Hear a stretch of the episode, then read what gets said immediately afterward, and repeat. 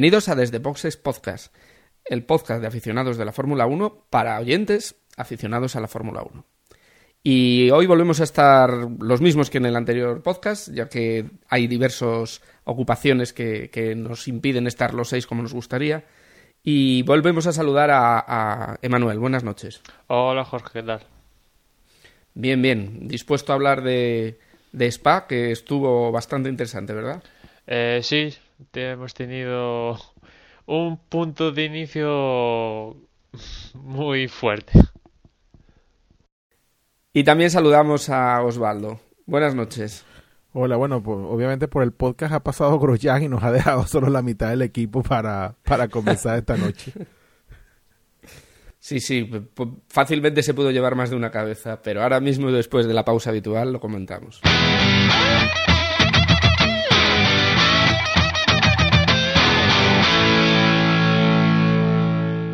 Y para seguir nuestro esquema habitual, pues bueno, vamos a comentar libres y clasificación, aunque bueno, poco vamos a comentar de libres, sobre todo de los del viernes, ¿verdad, Emanuel? Sí, los libres, pues ya hablamos en el previo, ¿no? Que había que mirar las condiciones meteorológicas y el viernes aquí en Spa fue lluvia, lluvia y lluvia todo el viernes y apenas se rodó o escasas vueltas la primera sesión y después en la segunda sesión prácticamente todos en el garaje y algunos se animó a salir, pero vamos, fue una vuelta o dos y, y para casa. Y después en los libres 3, claro, evidentemente veníamos de un parón de vacaciones y los, todos los equipos tenían que probar un montonazo de cosas y, hubo una mezcla de puestos, eh, quedó primero Fernando, pero vamos, todos se dedicaron a probar pues los neumáticos para este Gran Premio, a ver cómo se preveía, ¿no? Y después las piezas nuevas y eso también yo creo que después lo comentaremos lo que pasó en la clasificación en carrera, pero a algunos le benefició y otros los perjudicó porque claro, sin hacer todas las pruebas que suelen hacer los viernes, algunos tuvieron que, por ejemplo, elegir algunos alerones que así por intuición casi porque no, no tenía suficientes pruebas. Y luego nos fuimos a la clasificación y bueno, ahí mm, yo creo que además eh, normalmente en esa clasificación, en esos entrenos de los sábados, los terceros, siempre nos da un pelín de información porque ya han entrenado bastante y nos dan pues algún atisbo de lo que puede ser. Y en este caso estábamos equivocados porque la verdad es que Alonso no era el primero, ¿verdad? No, no, no era el primero y bueno, lo que comentaba, en la primera hubo alguna sorpresa, en la primera ronda en la Q1 pues se quedaron los habituales y acompañando estos pues Nico Rosberg que bueno, pues se quedó, no, no pudo pasar a la Q2 y quizás es eh, una sorpresa y después Nico tuvo que, aparte de esto, tuvo una sanción también de cinco posiciones por cambiar caja de cambios. Pese a no rodar prácticamente el viernes, pues tuvo que cambiar la caja de cambios, al igual que Mark Webber, que tampoco apenas rodó el viernes, pero también tuvieron problemas con la caja de cambios y también tuvo una sanción de cinco puestos. En la Q2 eh, hubo quizás la mayor sorpresa de todas porque se quedó Sebastian Vettel, que ya es la segunda vez, si no voy mal, que eh, la primera o la segunda que se queda en la que no pasa la Q3, quedó un décimo. Eh, quedó Nicole Hulkerberg, décimo tercero Schumacher, eh, décimo catorce Massa, después Bernier, Ricciardo y Senna. Y en la Q3, pues eh, ya en la Q2 Jason Button marcó un tiempo buenísimo, con una distancia bastante importante con el resto, y aquí en la Q3 lo confirmó, se llevó a la pole con una distancia, aunque después Kobayashi, que fue también otra sorpresa, la cortó, pero sobre todo con los rivales así de primera línea, que son Alonso, Hamilton, eh, Raikkonen y tal, una, una diferencia bastante remarcable. En la acompañó a Baton en esa primera línea Kobayashi, como decía, sorpresita y y confirmando eso de que como el viernes no, no pudieron probar todo esto, todas las piezas nuevas, etcétera. Por ejemplo, pues Baton utilizó un, unos alerones nuevos que al viendo los resultados han sido prácticamente efectivos y por ejemplo Hamilton se decidió por otros alerones y no tuvo un resultado eh, tan bueno como Jason porque quedó más retrasado que él. Tercero en principio quedó Maldonado pero que después tuvo una sanción de tres posiciones por impedir el paso a Rosberg en la primera tanda y por, y por tanto quedó en principio tercero que luego pasó a ser sexto. Con lo cual quedó eh, finalmente en tercer puesto Kimi Raikkonen después vino Sergio Pérez después vino Fernando Alonso que bueno, dentro de los que estaban luchando por el título eh, fue el que mejor puesto quedó, después vendría Maldonado con el puesto de sanción, eh, después Weber, eh, octavo Hamilton, como decía antes, pues su compañero Jenson a una distancia muy importante, casi un segundo de diferencia. Noveno quedó Romain Grosjean y décimo quedó Paul Di Resta. Con lo cual ya es un vato que desde el 2009 con Brown GP no lograba una pole y consigue su primera pole desde el 2009, con lo cual pues eh, Jenson tuvo ahí una racha bastante negativa y definitivamente está de vuelta, ¿no?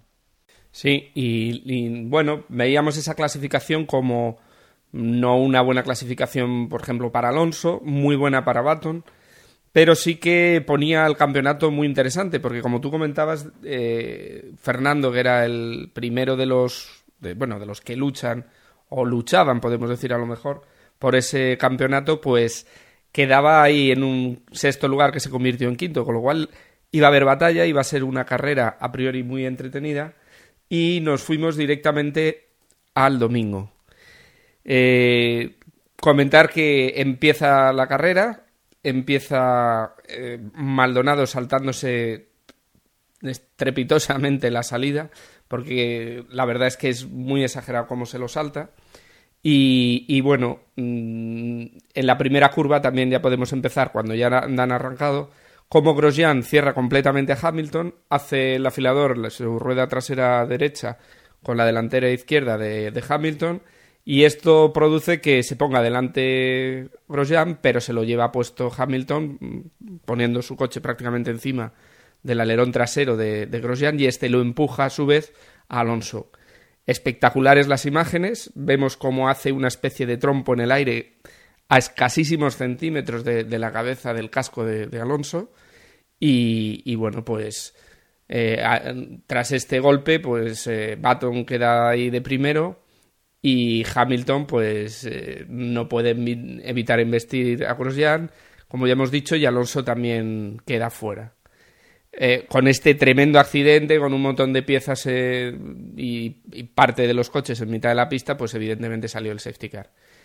Quizás este es el lance más importante de, la carrera de ayer y podríamos comentar algo, podríamos comentar algo sobre Maldonado. Y bueno, pues antes de grabar decíamos que era muy exagerada esa salida, pero también comentábamos que a lo mejor eh, a Maldonado le están cayendo todas encima, ¿no? Sí, bueno, y, es, es, verdad que Maldonado, pues yo creo que desde la carrera de, de Barcelona, pues su, su conducción ha estado mm, errática, pero a la N, a la N potencia y pero realmente lo de ayer pues cometió su error en la salida, que realmente no es ni el primer piloto que se salta el semáforo, ni será el último, creo yo. Lo que pasa es que luego lo que se desencadena después, de una u otra forma, lo está también salpicando a, a, Maldonado por pues la continuidad que ha tenido en, en, la conducción peligrosa y en todas las sanciones que, que ha tenido desde, desde su victoria en, en Barcelona. Pero realmente ayer pues la culpa de, de, de, la espectacularidad del choque que vimos al, al, inicio, pues fue totalmente culpa de Grosjean y realmente Maldonado aquí, como todos, creo que fue un mero espectador con su salida en falso, sí, pero un espectador como cualquier otro de, del accidente y, y la verdad es que yo creo que del accidente es totalmente inocente. Luego, obviamente, no podía, como ya comento, como ya es natural, pues una vez que se saltó el semáforo, pasó el accidente, pues chocó a Timo Glock y, y no acabó la carrera como ya está haciendo lo, lo, normal en él, ¿no? Pero, pero digamos que el accidente como tal, yo no, no entiendo por qué, pues, tiene que salpicado salir su nombre relacionado con el accidente, porque la verdad es que no, no tiene nada. De hecho, hasta el mismo Groyan hasta cierto punto quiso un poco quitarle o quitarse un poco de culpa como diciendo, bueno, fue que Maldonado un poco con su salida en falso me, me desconcentró o, no me dejó espacio y todo se desarrolló por culpa de eso, pero eso la verdad es que no, al menos yo no lo compro y, y la culpa es totalmente de él, ¿no? Y bueno, va a ser que bueno, por X, Y o Fa, pues Maldonado está siempre el, metido en la película y bueno, esas son las consecuencias de, de, todo eso que está pasando con él, que repito que un, su errático comportamiento en la pista desde, desde su victoria en, Barcelona, que, fue una carrera en la que realmente lo hizo todo a la perfección y bueno, pero a partir de ese momento pues el, el hombre ha caído en un slump que no, no encuentra no encuentra la concentración y bueno, está pasando por este bache que esperemos que del que salga pronto por el bien de él y por el bien de los demás pilotos también. ¿no?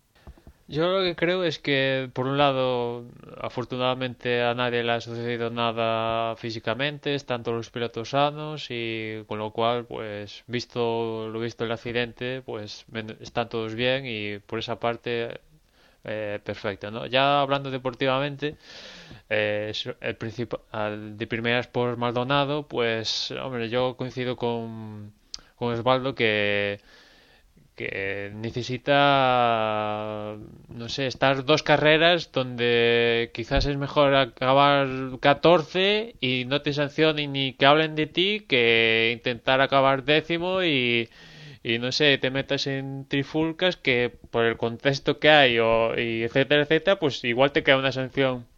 Que a veces como hablamos creo que en Hungría pues igual no era eh, lo más justo para él yo creo que tiene, se tiene que calmar y no, no sé, no ha trascendido si en el equipo le ha dado un toque, pero si alguien le tiene que dar un toque, yo creo que es el equipo, porque evidentemente eh, no es bueno para el equipo que tengan un piloto que le sancionan cada gran premio, ni es bueno para el equipo, ni para el piloto, ni para sus patrocinadores, ni para nadie, con lo cual, pues eh, la FIA ya la, ha dado su toque con las continuas sanciones, pero el equipo ya le tiene que decir, mira, mira, pastor, o sea, esto no puede suceder así, eh, mantén un poco más la calma, es preferible que igual no consiga, no sé, arriesgues demasiado, eh, y pues unas carreras de calma y, volver a engancharse a, a lo que es él, porque aquí en Bélgica eh, tercero, después con la sanción sexto, pues era un buen resultado, ¿no? Un, para un Williams que,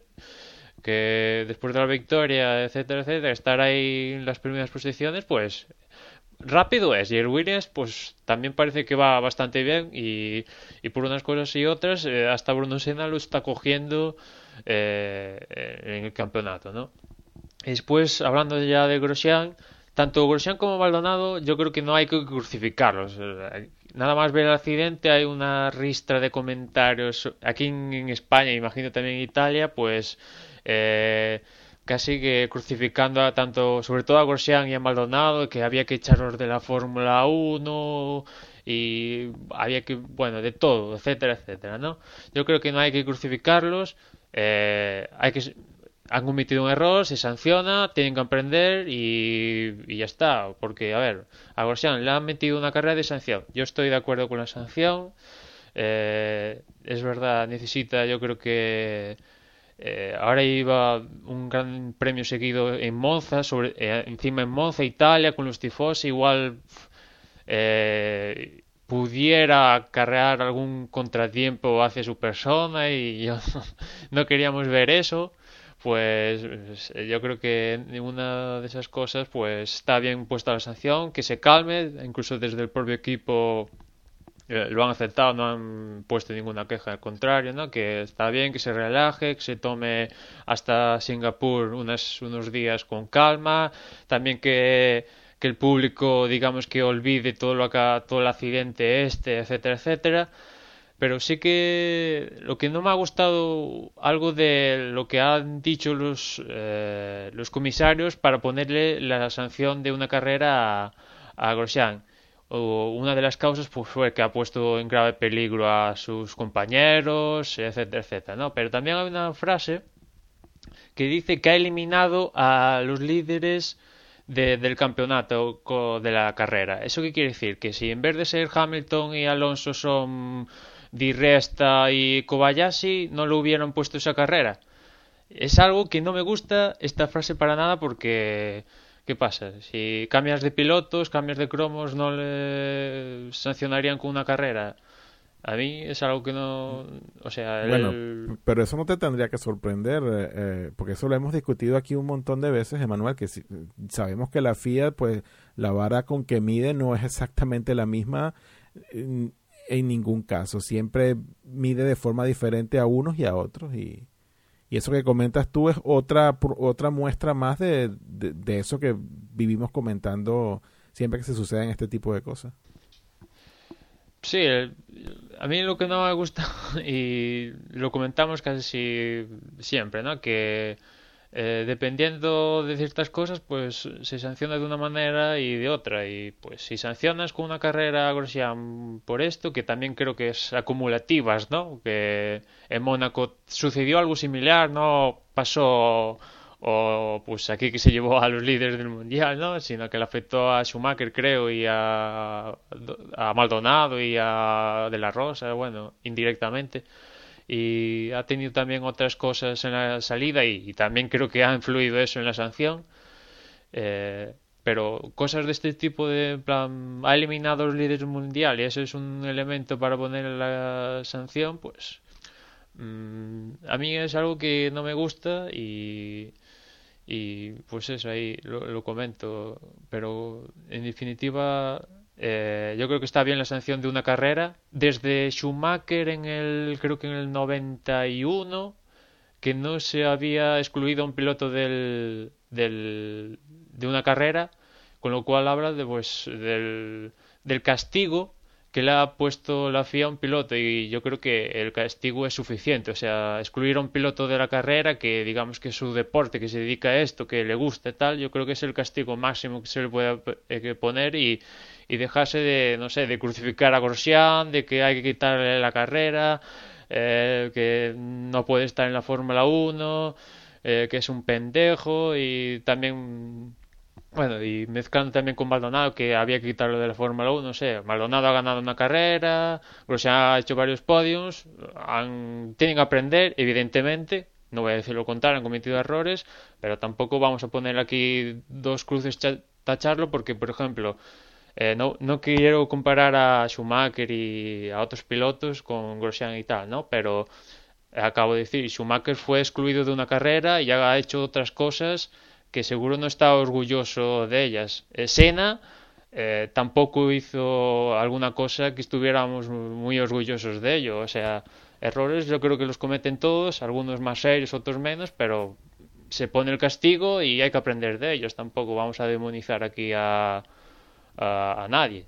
Bueno, y si y, no, tenemos que irnos tan lejos, Emanuel. Si, si recordamos el año pasado, el mismo Hamilton tuvo un periodo de donde su conducción fue también muy errática, o es que se nos olvida también lo, lo todos los tejimanejes que, que tuvo con, con masa el año pasado. Entonces, bueno, son situaciones que se dan. Yo, aquí yo también tampoco es que voy a defender ni a Grosjean ni a ni a Maldonado. Yo el primero que digo que efectivamente pues la conducción, y lo repito, la conducción de Maldonado desde la carrera de Barcelona pues ha estado pero muy, muy, muy errática y, tiene que pagar por, las consecuencias de, tales acciones. Pero obviamente tampoco estoy de acuerdo yo con lo que tú comentas de demonizarlos y, excluirlos de la Fórmula 1 por, por las cosas que han sucedido.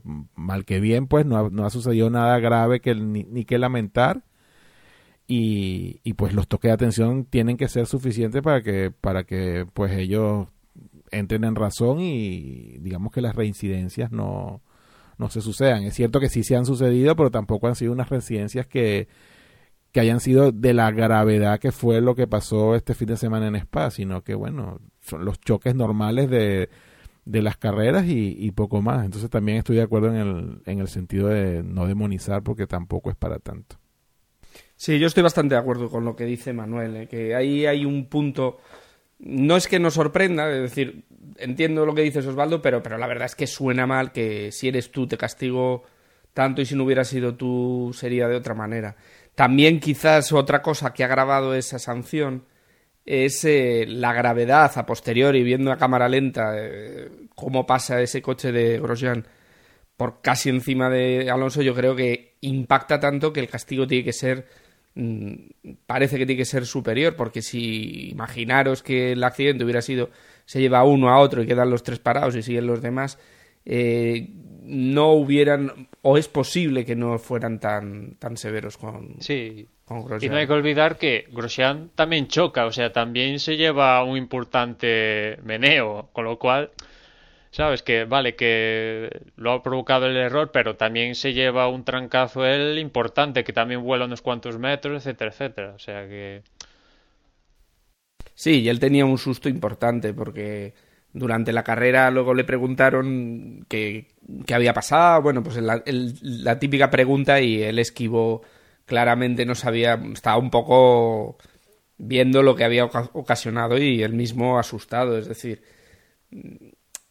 y luego pues esto, las declaraciones de Grosjean hablando de Maldonado, son balones fuera y, bueno, pues lo que está claro es que a partir de este momento, como has dicho tú, a Grosjean lo, ya lo han sancionado para no correr en Monza, que, es una sanción severa.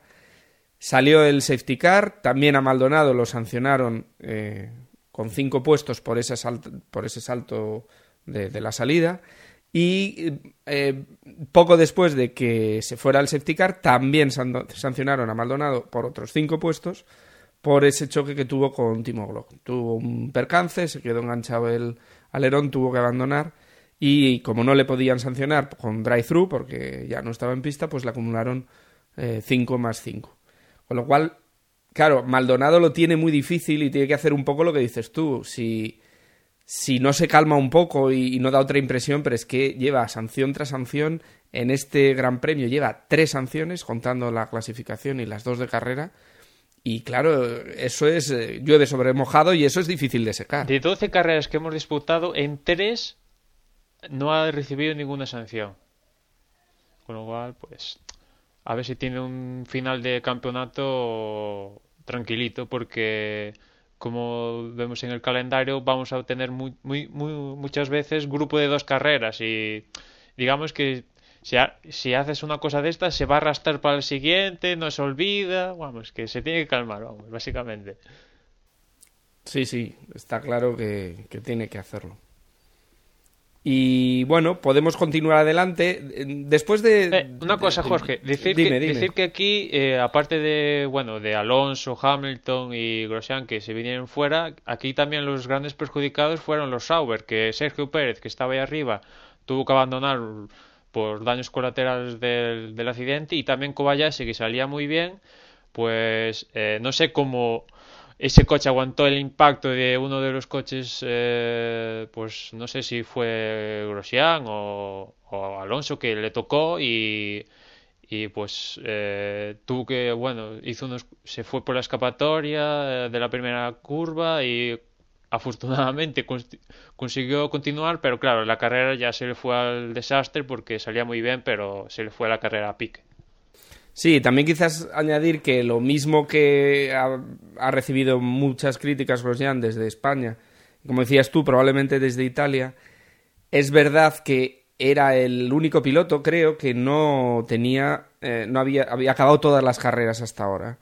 Con lo cual, esa ventaja que tenía, ya hemos visto y veremos después, eh, al final, cuando veamos cómo queda el Mundial, se ha reducido notablemente, pero en el fondo lo que le pasa es lo que pasa en las carreras. Puede ser un fallo mecánico, puede ser un accidente, pero fallar en alguna carrera del campeonato es una cosa natural, normal, vamos. Sí, sí, en el caso de Alonso. Yo creo que también parte de las quejas es porque ha dolido que no ha podido batir ese récord de, de Schumacher continuado puntuando, que lo batería en Monza y igual también ha escalmado un, por, un parte por eso. Que yo entiendo que a los aficionados así de primeras pues insulten, llamen de todo a Grosjean y tal, pero bueno, o sea, eh, Bueno, hay pero que al- al enfriarse mismo- y pensar, no sé. Al mismo tiempo estarán muy contentos en Alemania con Vettel, viendo, viendo lo cerquita que se Sí, ha puesto. y si Grosjean, por ejemplo, en vez de llevarse a Alonso Hamilton, se lleva a Vettel Hamilton, pues igual aquí Estaríamos en España se le está claro. aplaudiendo y pues, Claro, pues claro. así, pues. Bueno, pues continuamos ahora sí, si os parece, y entramos en, una, en un momento de la carrera que, que vimos adelantamiento. Es una cosa curiosa y es que comentábamos en el previo que, que ese DRS en, la recta de Kemmel atrás, eh, bueno, pues era muy productivo. Y sin embargo, este año, mm, pues por distintas configuraciones de coche, mm, aunque fue un punto de adelantamiento claro, llegando a Lescom para en la chicane, sí que es verdad que donde vimos muchos adelantamientos fue en la parada del autobús. Eh, especialmente a, a Vettel y Schumacher. Eh, adelantaron a muchos de, de, bueno, pues de los pilotos que, les precedían y la verdad es que fue un punto de los que se disfrutó en ese momento. Eh, después eh, empezaron a cambiar neumáticos y ya empezamos a ver a partir de la vuelta 14 que empezaban, había tres pilotos que, que no entraban a hacer ese cambio, que iban alargando esa parada. El primero Baton, el que lideraba clarísimamente la carrera, iba sacando décima a décima a sus perseguidores, con lo cual se le veía cada vez más claro ya desde este momento en la carrera como, como el posible ganador. Y también vimos que mantenían con, con los mismos neumáticos, con esos blandos que salían de, de partida, bueno, los medios, ¿no? Pero veíamos cómo Vettel y, y Schumacher también lo hacían. Eh, a la larga fue una, una estrategia buena y, bueno, eso fue un poco el momento de, la primera parada. ¿Algo que comentar sobre este momento de la carrera?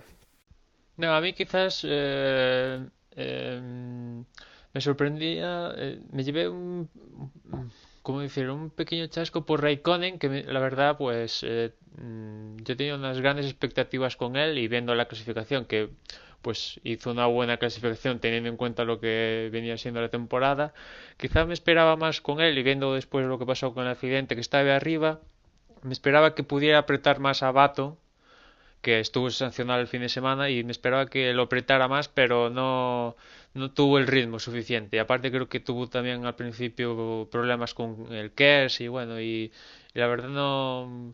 eh, me esperaba que estuviera luchando por la victoria con Baton, Raikkonen.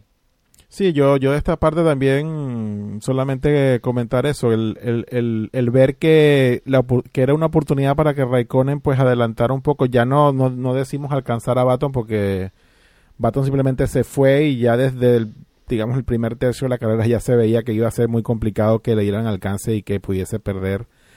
Pero, pero bueno, que estuviese ahí luchando por el, quizás el segundo, pero bueno, siempre se quedó un poco atrás. Y de esta parte yo solamente decir que los, en a este punto de carrera los, los dos coches de, de Force India pues estaban teniendo un rendimiento bastante bueno y, y, que parecía que podían estar ahí en los puntos, ¿no? Luego con el, devenir son- vemos que realmente el único que pudo mantener fue fue Huckenberg que hizo una, una muy buena carrera y vimos que poco a poco pues se fue se fue desinflando. Sí, fueron los grandes beneficiados del accidente, los Force y también los Toro Rosso que estuvieron ahí eh, pues en esas primeras posiciones y tanto como Vettel como Weber a su manera los tuvieron que pasar y bueno, se metieron ahí en la lucha al no estar pues eh, las bajas que, que provocó Grosjean y el resto, ¿no? Y, de Vettel que adelantó eh, pues lo que decías tú por la parada de autobús, a mí la carrera de Vettel eh, me recordó a la de Fernando, hablando de las distancias de, de Valencia, que también se quedó en la Q2 y le tocó a salir a, por todas porque pues, si no perdía puntos. Y, y adelantar en la parada de autobús una chicane no, no es fácil y aparte es el único punto que le quedaba a él porque una vez más el Red Bull en, en recta pues eh, por el límite eh, siempre llega al límite de revoluciones con la séptima y claro, ahí pues era casi imposible que Vettel adelantara a otros pilotos que no fueran Rosso, ¿no? Con lo cual se ya tenía que jugar en la parada del autobús y creo que adelantó a Senna, a Schumacher y a, a, Massa también, con lo cual pues a mí me recordó a Vettel. Que tenía que pelear para salvar puntos porque tras el accidente no no recuperó posiciones, al contrario, tuvo que pasar por toda esa nube de piezas y tuvo que adelantar a los Toro Rosso, Force India, etcétera, etcétera. Sí, yo me quedaría con, esa actuación. Yo creo que Vettel ahí ha demostrado que quiere ser candidato, que quiere ser campeón del mundo por tercera vez. Y esa tercera vez se va a disputar entre Alonso y Vettel. Vettel aprovechó la situación, no tenía Alonso delante y sabía que todos los puntos que sacara eran resta en el campeonato y, tiró y adelantó muchísimo a Massa dos veces, a su compañero Weber, que hubo un momento que parecía que se iban los dos para afuera. La verdad es que ahí demostró, y ese fue quizás el momento de la carrera de Vettel, sin desmerecer a Baton, que hizo la carrera perfecta, ¿no? Pero, pero en adelantamientos, en, disputar situaciones complicadas, la verdad es que yo sí también me quedo con, con Vettel. Y bueno, y para contrastar un poco ese, digamos, que eso que estamos, eh, digamos, eh, destacando de, de Vettel, ¿no? Que viendo que tanto Hamilton como, como Alonso no iban a puntuar, se veía él con la posibilidad, si bien no ganar la carrera, pero recortar puntos, pero al mismo tiempo que veamos, veamos, veíamos ese, ese ímpetu en, Vettel y haciendo esos, pases, veíamos a, a Weber que era que, que por una parte tenía en el en el en, los puntos tenía tenía más que Vettel antes de finalizar la carrera pero lo vimos un poco más cohibido o, o no con tanto ímpetu y, y no sé eso me pareció a mí que bueno en, ese punto e, e, esa contraposición de de cómo afrontar la carrera entre, entre, entre dos pilotos que bueno que estaban ahí, que podían los dos restar unos cuantos puntos a Alonso y, vemos que el que sacó mayor provecho al final fue, fue Vettel y, no Weber, ¿no?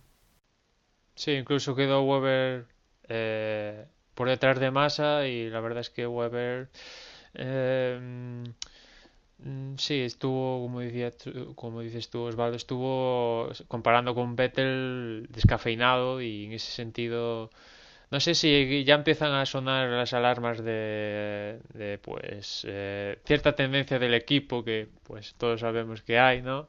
Y, y, pues ya creo que en el adelantamiento de Vettel con respecto a Weber ya Weber suele ser muy peleón, muy peleón en un adelantamiento y si es un, una, una chicane que es más difícil, eh, yo creo que ahí, vamos, pues es compañeros y no llevara más, quizás le facilitó un poquito la pasada a Vettel, pero sí que estuvo un poco descafeinado y, bueno, salía por delante de Vettel, y, pero bueno, al final no, no ha conseguido sacar todo el provecho que tiene ese coche que ha demostrado Vettel, que al menos pues logró una segunda posición. Bueno, y después de, esta primera fase llegó ya el, repostaje de, de, Baton, que iba en ese primer lugar, que, iba a hacer solo este repostaje, no, bueno, cambio de ruedas, que iba a hacer solo este cambio. Eh, bueno, sin problemas, volvió a quedar de primero, y tenía ya la suficiente ventaja y bueno, sin problema ninguno. Eh, Vettel lo mismo, hizo lo propio y se colocó otra vez primero, vamos, segundo después de, y, luego Schumacher estuvo más perdido por ahí, pero también, también hizo su, su parada. Eh, quizás yo creo que ahí, como comentabais con Raikkonen, eh, yo creo que el, fallo un poco de Raikkonen no es tanto de él, sino como del equipo. Vemos claramente que la estrategia era esas dos paradas y aunque no hubiera podido optar por, por, por la carrera con Baton, porque, porque Baton estuvo insuperable, sí que a lo mejor podía haber disputado esa segunda plaza con Vettel. Mm, ¿Creéis que sí o cómo lo veis? Pudo ser, pudo ser, pero es que Raikkonen al principio de la carrera fue a menos. Mm, le pasaron varios coches, ¿no? Creo recordar que le pasaron varios coches y, y, después tuvo que remontar y sí, evidentemente, o Vettel paró una vez y Raikkonen dos, pues evidentemente pues ahí hubo una diferencia pues más de 20 segundos, ¿no? Que se comió Raikkonen con una parada más. Eh, pero en todo caso, no sé, es raro que, que Lotus parara una vez más, ¿no? Porque normalmente, por lo que hemos visto la tendencia de la temporada, parece que los Lotus van, cuidan bastante los neumáticos. Y en cambio aquí han optado por una parada más que pues los rivales directos, que eran tanto Baton como Vettel.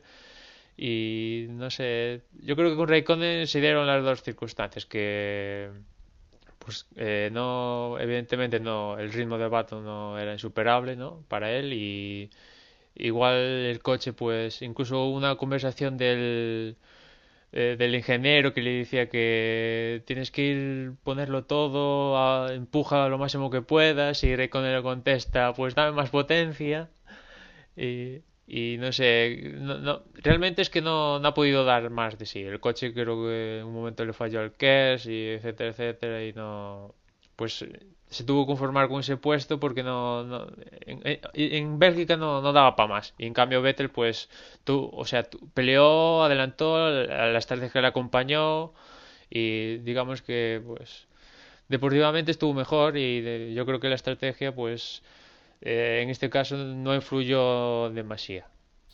No fueron conservadores no decidieron que en vez de arriesgar como hicieron en otras ocasiones con solo una, un cambio de ruedas intentar llegar al final, ya le salió mal y bueno, pues han decidido ser conservadores y amarrar ese tercer puesto que bueno, visto cómo está el campeonato tampoco es mala idea. Y luego deberemos de destacar en esta parte de la carrera ese adelantamiento de, del propio Raikkonen a Michael Schumacher en, en Logus, ¿no? Yo creo que, no sé si compartiréis conmigo, pero es el adelantamiento del año. Bueno, hasta ahora, eh, sin duda el, el adelantamiento de la carrera, yo creo que ahí fue donde yo yo también decía, bueno, ya con este elemento Kimi te mereces por lo menos el podio que, que lo tuvo que pelear. Estamos hablando que ya cuando se dio cuenta que ya con, digamos que la, la distancia entre, entre el pelotón que venía de tercero, cuarto y quinto respecto a, a Vettel y obviamente el, el gap que ya existía entre, entre Baton y Vettel era muy grande y Vettel a su vez también abrió, abrió un espacio lo suficientemente amplio entre, entre el pelotón que venía luego detrás para digamos que asegurarse con cierta comodidad ese, ese segundo puesto. Pero bueno, Kimi tuvo ahí en ese pelotón luchando tanto con Hulkenberg como en su momento con, con Schumacher.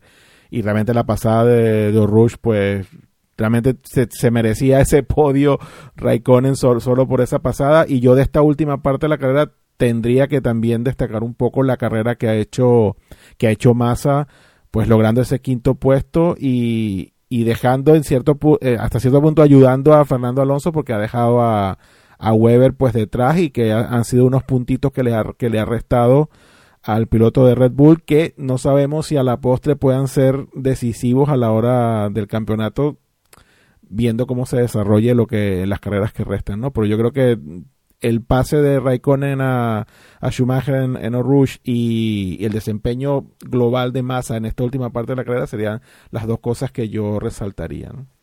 Sí, a mí también el adelantamiento de Raikkonen, también similar ¿no? al, del año pasado de Weber a Alonso también en, la, en esa misma zona. La verdad es que son de esos adelantamientos de que, por un lado, Raikkonen tiene que ponérselo, tenerlos duros para hacer eso y también Schumacher tiene que ser consciente de que está él, porque evidentemente los dos, si pasan por ahí, acaban mal, ¿no? Y pues la verdad es que son de esos adelantamientos que, que son bonitos de ver. Y también destacaría yo a Hulkerberg, que la verdad que tuvo un ritmo bastante bueno. No, no se le ha visto en la carrera, no ha hecho nada espectacular, pero ayudado por el accidente pero ha conseguido un cuarto puesto, equilibrado, uh, cerca de Raikkonen, eh, y ha conseguido unos puntos bastante importantes para Force India, que está pasando una racha económicamente. Después, igual en un previo más adelante lo comentamos, porque incluso en el Pado se rumorea que no han pagado a Hulk ni a Di Resta su sueldo y pues ha conseguido un cuarto puesto, la verdad, bastante importante para ser Forsinia, ¿no?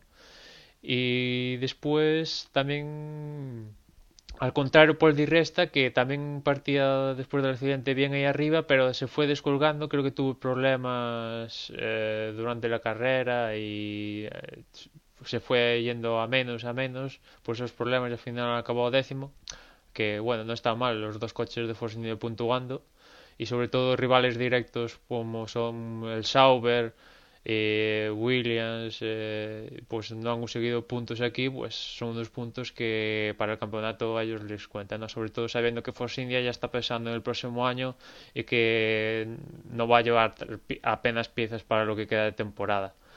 Y eh, sí, Jorge, ¿ibas a decir algo? No, no, iba a decir yo que obviamente, o sea, digamos que eh, sobre lo que comentabas tú de, de Force India, sin lugar a dudas, los equipos beneficiados de todo el, de todo el accidente del, del inicio de carrera y, pues la quedada fuera de, de Williams y Sauber, pues han sido Force India y, Toro Rosso, que también han sido eh, un equipo que ha metido a sus dos pilotos en los puntos de octavo y noveno y que yo creo que han firmado una de las mejores eh, carreras en, lo que vea, lo que va de año sin duda. Entonces los beneficiados del fin de semana Toro Rosso y Force India pues de largo.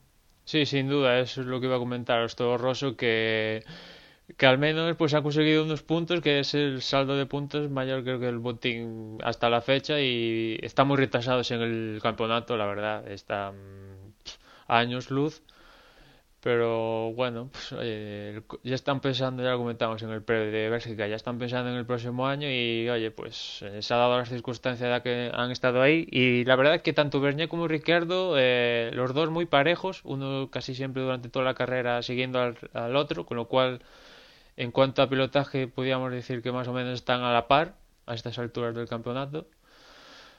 Y después, eh, ¿qué más decir? Pues el pobre pues, Kobayashi, ya lo comentaba antes, que eh, salía a la mejor posición hasta la fecha y pues el accidente, pues al final acabó decimotercero, no pudo hacer nada.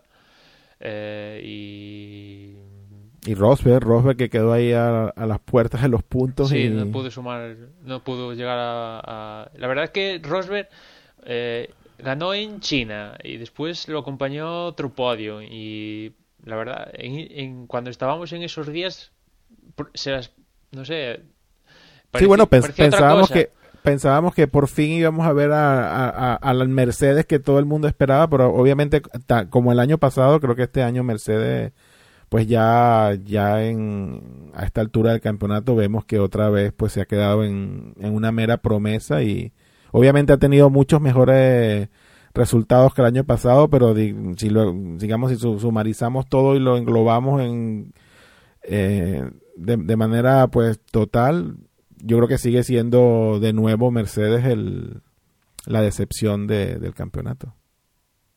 Y vemos cómo tiene muchos problemas con los neumáticos, ¿no? Schumacher iba a, a, una parada por, por el tiempo en el que lo hizo y después de ese adelantamiento de Raikkonen y de Hülkenberg también... lo obligaron a entrar, que realmente... Eso, es que le obligaron y para minimizar daños tuvieron que cambiar esas ruedas y decir, bueno, perdemos estas tres posiciones más que... pero por lo menos no perdemos más puntos. Está claro que la estrategia que tenían pensada era otra, pero, pero es que su coche no les aguanta con la estrategia ganadora. Sí, además Schumacher creo que al final de carrera se quedó sin, sin la sexta, con lo cual pues ya ha rematado total, ¿no? Ya, ya no podía hacer más y tuvo justo y en el tercer los 300 grandes premios pues logró en séptima posición que bueno eh, pues Schumacher solo queda ver a ver si continúa el próximo año y etcétera no porque la verdad pues oye ha acabado una carrera Schumacher que eso también había que comentarlo porque Viendo también es uno de los damnificados de esta temporada que no suelen acabar muchas carreras y justo esta una carrera de Bélgica con muchos accidentados pues eh, la, ha acabado, ¿no?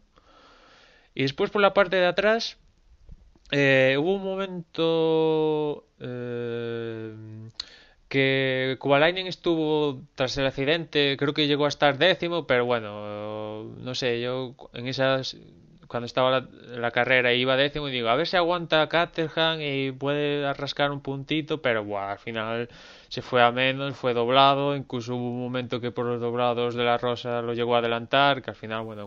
Se llevó a, Se llevó a Kartikeyan en los boxes. Sí. O sea, y tuvo varios episodios, sí, sí. Y No, y, al final, y al final terminó por detrás de los Marussia. ¿eh? Él, él, él en, en especial quedó por detrás de los dos Marussia. Mm, Y, y luchando con Pedro, porque hasta nos dieron Sí. unas imágenes por fin del pobre Pedro que ahí en ese HRT no puede hacer más y bueno, por lo menos tuvo lucha de carrera con un coche muy superior al suyo, pero bueno, estuvo ahí unas vueltas manteniéndole atrás. Sí, comentando esto de las maniobras, que hubo una maniobra de, de Schumacher y Vettel, que justamente Vettel estaba adelantando a Schumacher en la, en la parada del autobús y, y lo conseguía adelantar, pero digamos que la frenada Schumacher la aguantó, iba por delante, pero claro, se coincide la chicane con la entrada en, en la entrada de boxes y ahí iba, eh, digamos que Schumacher cortó a Weber eh, cortó a Vettel, perdón, y creo que en alguna ocasión eh, hubo un piloto que ya fue sancionado por algo así, una entrada peligrosa en un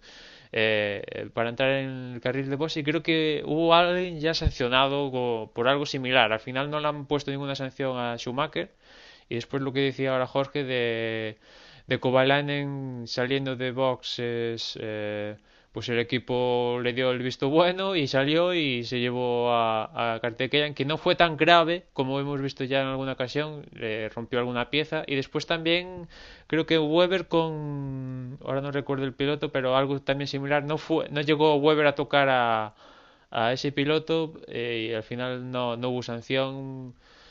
Unas investigaciones que fueron después de la carrera, que a mí, una vez más, eh, vale, que hubo. Había muchas cosas que investigar por el accidente y tal, pero no sé, unas cosas como esas que están muy claras, no sé. eh, es ver las cosas y si se cumplen bien y si se cumplen no. Y creo que también, nuevamente, el tema de hacer una salida insegura, ya hubo sancionadas con drive-thru por, es- por este caso. Y en cambio aquí no hubo sanciones porque al investigarlo después de la carrera resulta que vieron en la telemetría de Weber que dejó de acelerar y, en caso de Kovalainen como no fue a más pues le pusieron una multa únicamente al equipo no sé una vez más a unos les, a veces se sancionan estas cosas a veces únicamente económicamente y a veces quedan en nada Bueno, y con esto hemos hecho una revisión de carrera con, con opinión mezclada. Y yo creo que, bueno, sobre todo esa primera parte en la que vimos muchos adelantamientos, había muchas posibilidades. Como no sabíamos las estrategias, eh, bueno, pues todavía veíamos distintas opciones. Ha sido, como siempre, muy entretenida. Si queréis podemos dar los resultados y Osvaldo nos, nos dices cómo quedaron exactamente para recordarlo a nuestros oyentes. Eh, sí, bueno, la carrera pues ha sido victoria de, de Jenson Button, que parece que poco a poco pues también sa- sale de su del hoyo donde estuvo a principios de, temporada. Eh, segundo pues ha quedado Sebastian Vettel, Kimi Raikkonen pues completaba el podio de, de Spa, eh, pues seguido de Nico Huckenberg, Felipe Massa, Mark Webber de sexto, Schumacher de séptimo, eh, luego los dos Toro Rosso, Jean-Henri y Daniel Ricciardo y eh, completaban los puntos Paul Di Resta eh, con ese segundo Force India.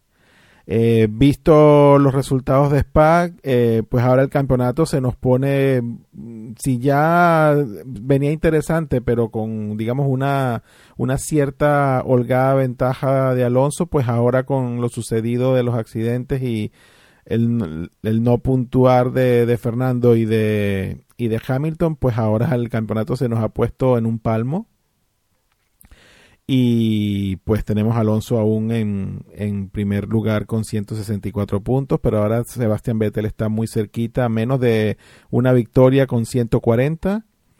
Eh, Mark Webber 132, Kimi Raikkonen 131 y ya un poquito más atrás, pero que yo no los descartaría viendo lo que ha pasado este fin de semana.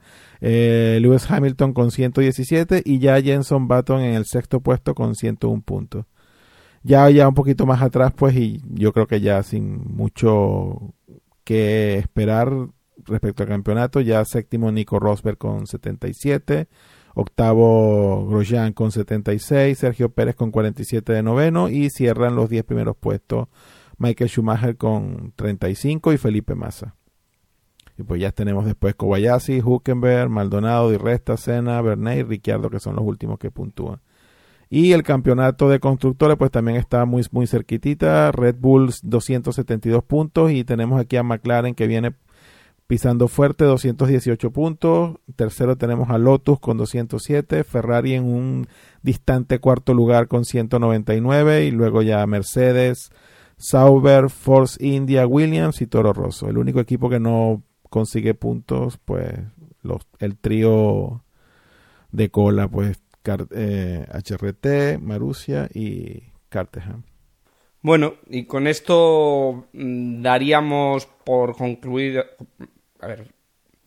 Y con esto nos quedaría nada más que la porra y podríamos comentar primero quizás la, porra que hicimos un poco al tran sin dar muchas posiciones, pero sí alguna explicación. Yo creo que aquí, si tenemos que dar algún ganador, no sé si estarás de acuerdo conmigo, Emma, es a, Osvaldo, que, apuntó directamente a Baton y, lo ha clavado. O sea, hizo la carrera que, esperaba, yo creo, Osvaldo.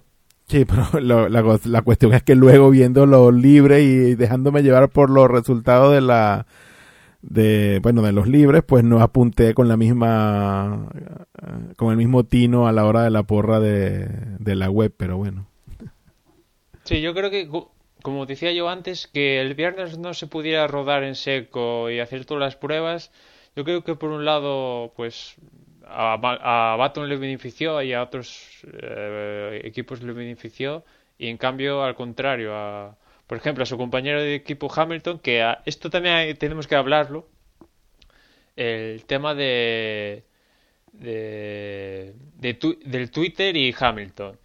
Porque este fin de semana eh, Hamilton se ha metido en un lío con McLaren porque ha publicado, por un lado, tras la clasificación, dijo que tenía un alerón diferente, llevaba unos alerones diferentes a, a Baton, que puede decir, vale, bueno, eh, desde el paddock y tal, pues eso entre comillas se puede saber. Pero después, el domingo por la mañana, publicaba una foto con la telemetría de su vuelta rápida del día anterior. Y la telemetría en Fórmula 1 es como, no sé, la Biblia, ¿no? En cristianismo, ¿no?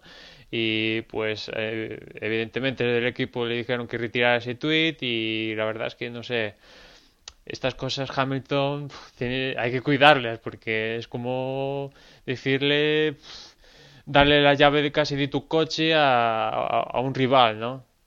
Sí, sí, Twitter se está convirtiendo en... Te puede ayudar, pero a lo que... Sí, no, y luego, por ejemplo, mismo cuando el accidente de Alonso, que, que bueno, parecía nada más el golpe, que, que estaba un poco, por lo menos, no se sabe, un poco mareado o algo, porque sí, dolorido, salía algo tal, pues oye, él mismo pone un tuit, estoy bien, vamos a por Monza, no ha pasado nada, tal pues oye, es una comunicación directa y, al final, durante la carrera, pues mm, tienes hasta información o, previo a la carrera, como dices tú, ¿no? Sí, son gente que, pues, no, eh, Hamilton está cerca del millón de, usuarios y esos usuarios siguen a otros y otros y otros y es, no sé, la verdad es que puedes hablar de tu vida y lo que te dé la gana, pero poner una foto de la telemetría de tu vuelta rápida con anotaciones del mismo y pues no es nada bueno para ti ni para el equipo que le estás enseñando tus cartas al contrario, ¿no? Ah, bueno, y hablando de esto, que no se nos pase tampoco, que otra que, que, hemos venido también a lo largo de los últimos podcasts comentando y que ha hecho público Ferrari de que no va a, a, a dar noticias de la renovación de sus pilotos. Ahora en Monza, que lo habíamos comentado creo que la semana pasada en el último podcast de que íbamos a esperar finalmente si si el comunicado se, se daba en Monza de si finalmente renovaban a Massa o no, pero aparentemente nos quedaremos con la incógnita unos, unos cuantos días más. Sí, eso es que el piloto que sustituye a Massa no, no ha firmado aún, ¿no? Sí, parece eso, parece que lo tienen un poco verde, porque no tendrían por qué dar explicaciones, pero pero sí, sí, suena a eso, suena que, bueno, pero también que no lo tienen... Tanto nosotros como todo el mundo esperaba que este fin de semana se supiera algo y ya lo que ha hecho Ferrari, bueno, un poco curarse en salud, es decir, no esperen ni especulen más porque no va a haber información, así que... Yo también te digo, a mí la sensación que me da es que cada día que pasa, ah, cada día que pasa, Massa tiene más posibilidades de que le renueven el contrato. O sea, si. Sí, yo, yo creo que también estoy de acuerdo contigo en Con eso. lo cual, yo creo que esto, no sé, o sea, vamos a ver lo que pasa en el periplo asiático, que por ejemplo en el periplo asiático hace años se anunció el fichaje de Fernando por Ferrari, pero eh, la sensación es esa, cada día que pasa, más posibilidades hay a que Massa eh, firme un nuevo contrato con Ferrari. Bueno, y continuamos con la porra de, desde boxes, con la porra de, nuestros oyentes. Y aquí, pues, eh, pues sí, al final quien quedó primero en esta carrera de Spa ha sido Aritz. Segundo, nuestro compañero Gerardo. Cosa que me sorprende con, la falta de Alonso, pero bueno, afinado y queda segundo. Tercero, Daniel. Cuarto, Paulo. Quinto, Alex M88. Sexto, Eduardo. Séptimo, Michael 1980. Y bueno, continúa. Y la porra en, nuestra clasificación general queda parecida, quedando Fusser de, de- de primero, eh, MJ Tar 2 de segundo y Tore de tercero. Dejamos ahí porque luego siguen Vilito, Josep Vicent, Ramov Tarkin, que ha bajado bastante, recuerdo que estaba de segundo, Pablo, Garrafa, bueno, Álvaro GP y, y así continúa. Pero está todo muy apretado ahí, diferencia... Está todo muy, muy apretado, porque están, por ejemplo, los 10 primeros eh, están en 28 puntos, que, que para las puntuaciones que se manejan en cada carrera eh, son pocos. Por ejemplo, este, esta semana el primero ha conseguido 140 y ha habido semanas de bastantes más, con lo cual mm, no está dicho nada, no está dicho nada.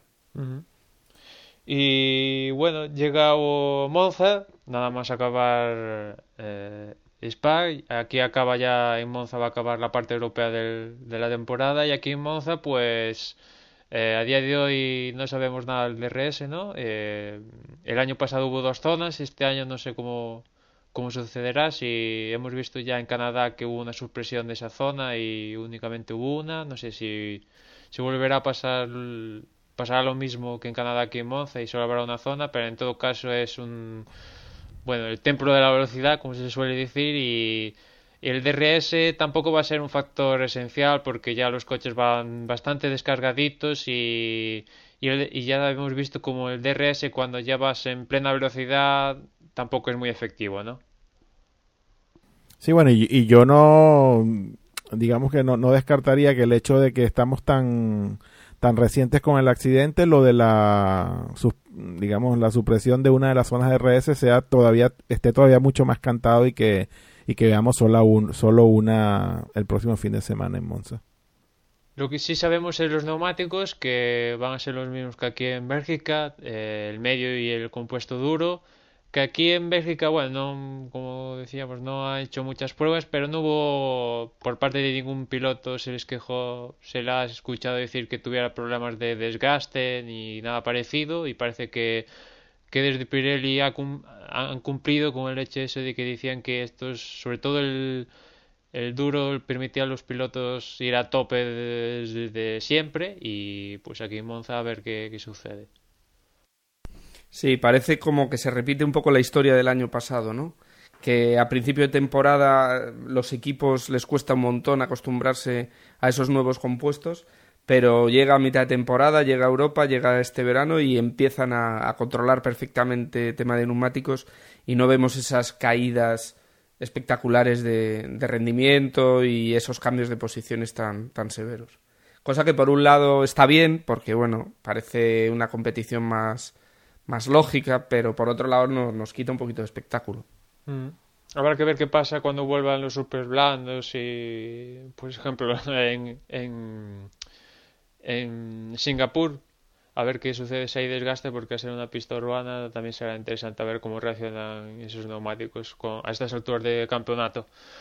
Y con respecto a los horarios, pues los horarios clásicos, eh, los libres unos eh, el viernes a las 10 de la mañana, los libres 2 a las 2 de la tarde, el sábado los libres 3 a las 11, la clasificación como siempre a las 2 y la carrera el domingo como siempre a las 2 de, de la tarde.